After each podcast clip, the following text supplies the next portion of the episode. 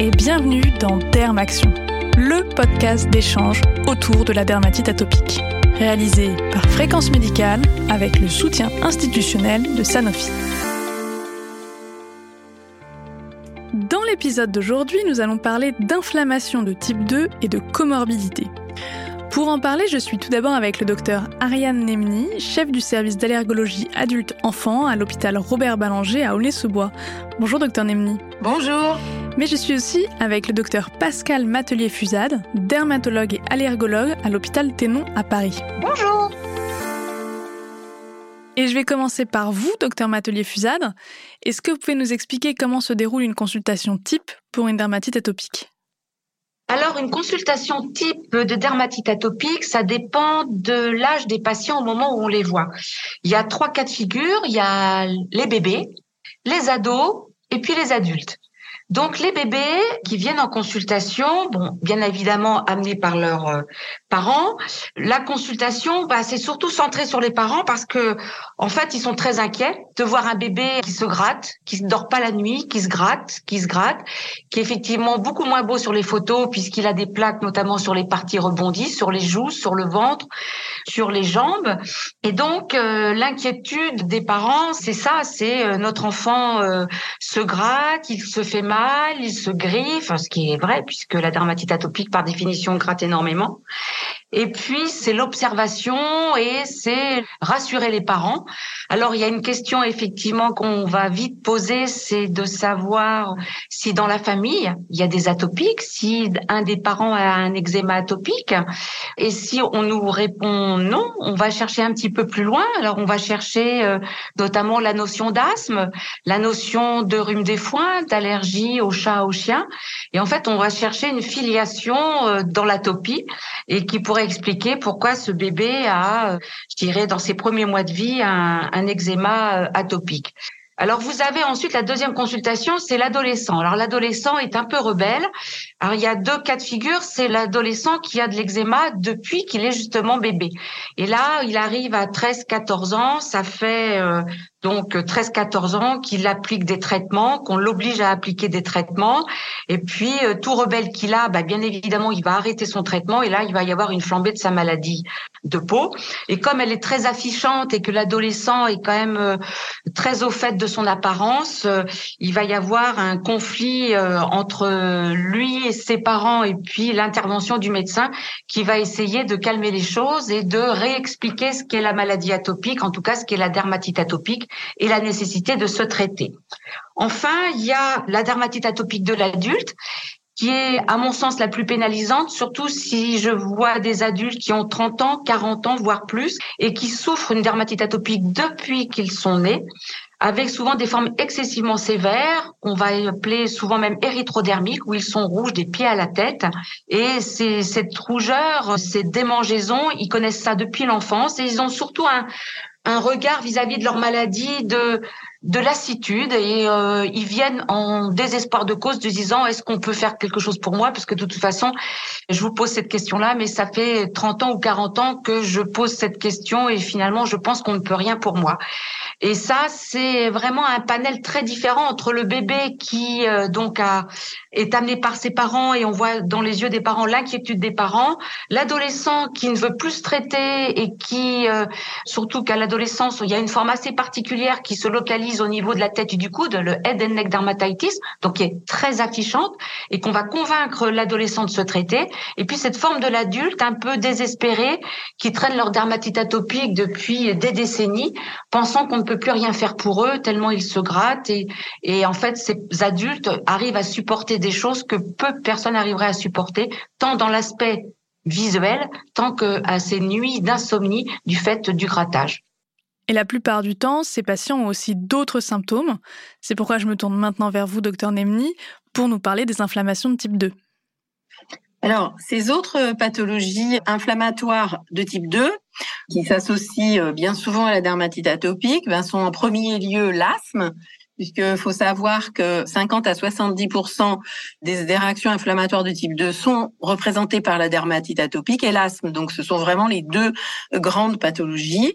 Puis, euh, il faut euh, bien sûr évoquer les rhinites modérées à sévères et les rhinoconjonctivites associées ou non avec euh, une polypose euh, nasosinusienne. Il existe également l'œsophagite aosinophile qui est euh, avec une prévalence qui augmente énormément aujourd'hui et au fil du temps.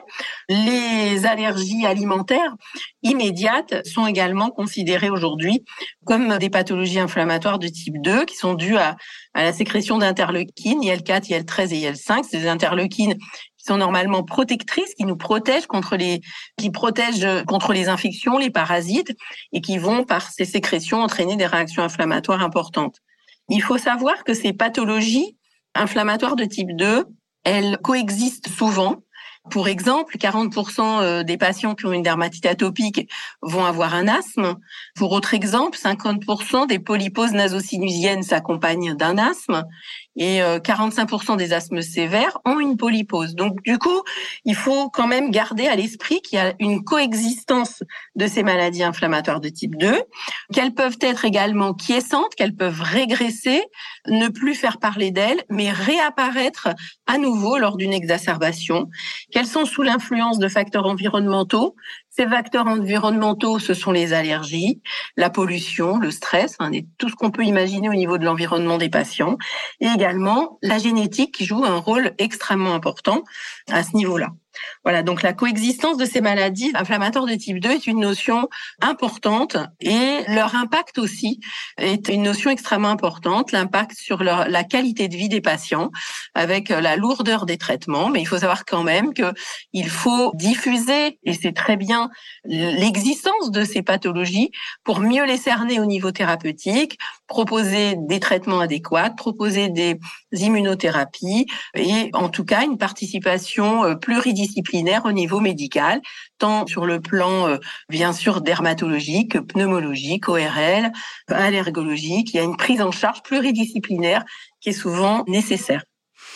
Donc finalement, beaucoup de symptômes, beaucoup de pathologies. Est-ce qu'il y a des combinaisons de symptômes qui correspondent à une pathologie en particulier? Ben, comme je vous l'ai dit, souvent dermatite atopique et asthme sont euh, fréquemment associés. Polypose nasale et asthme sont également souvent associés. Les grosses associations sont celles-là, mais la rhinite allergique, euh, elle va être associée euh, avec l'asthme. Et quelqu'un qui a une rhinite a beaucoup plus de chances d'avoir un asthme par la suite ou de manière concomitante. Hein. Donc il y a des pathologies qui vont nous suggérer qu'il faut aller chercher un petit peu plus loin pour, pour le savoir. Alors maintenant, je reviens vers vous, docteur Matelier Fusade. Comment justement est-ce que vous intégrez ces recherches des inflammations de type 2 dans vos consultations de dermatite atopique? Bah, Disons que euh, à l'interrogatoire, euh, sachant les comorbidités qu'il existe avec la dermatite atopique, on va tout de suite s'y intéresser. Donc on va se tourner vers euh, donc les parents de bébés, les les ados puis les adultes et les interroger puisque moi je vais les voir par le biais de la peau et de savoir du point de vue respiratoire euh, s'ils ont euh, bah, des gènes donc respiratoires hautes ou basses, s'ils ils ont déjà consulté pour un asthme, ils sont des fois suivis pour un asthme en, en parallèle.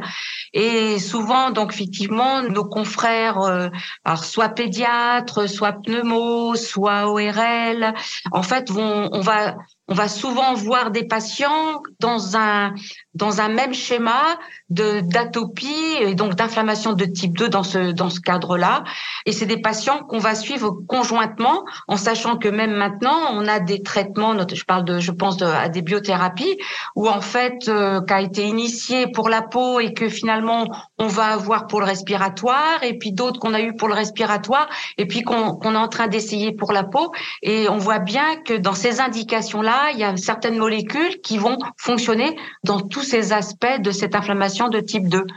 Après, pour la surveillance, euh, c'est vrai que mettons l'allergologue est souvent bien placé parce qu'il lui il a suivi souvent des familles d'atopiques où le on va dire l'aîné a eu une dermatite atopique puis le second n'en avait pas mais il a commencé à faire des bronchiolites puis après un asthme du nourrisson.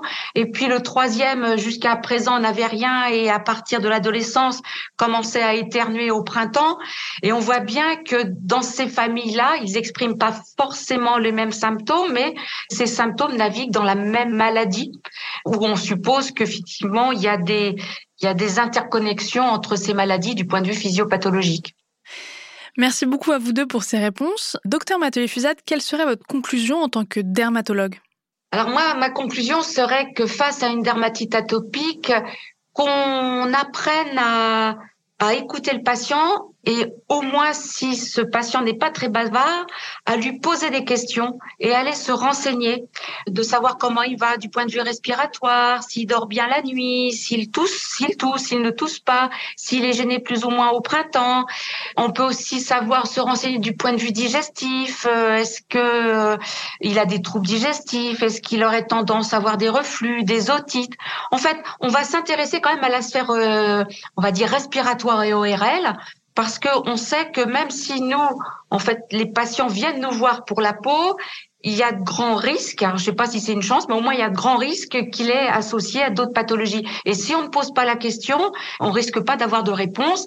Et quand on pose la question, ben, on s'aperçoit que très souvent on va nous répondre oui.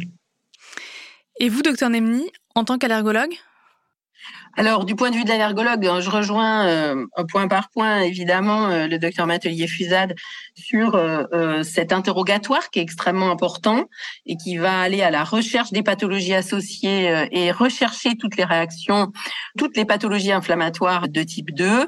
Et puis, surtout, je pense, diffuser ces informations sur le plan pluridisciplinaire pour qu'elles soient le, le mieux prises en charge hein, et ne pas hésiter, bien évidemment, à faire des bilans allergologiques à la recherche euh, de l'impact de l'allergie justement euh, à ce niveau-là, puisque l'allergie fait partie des facteurs environnementaux qui vont euh, déclencher un bon nombre de ces pathologies. Elle n'est pas le bilan allergologique n'est pas toujours nécessaire, comme par exemple dans l'œsophagite eosinophile, il n'est pas prédominant, mais il est très important qu'il y ait des collaborations entre les différentes spécialités.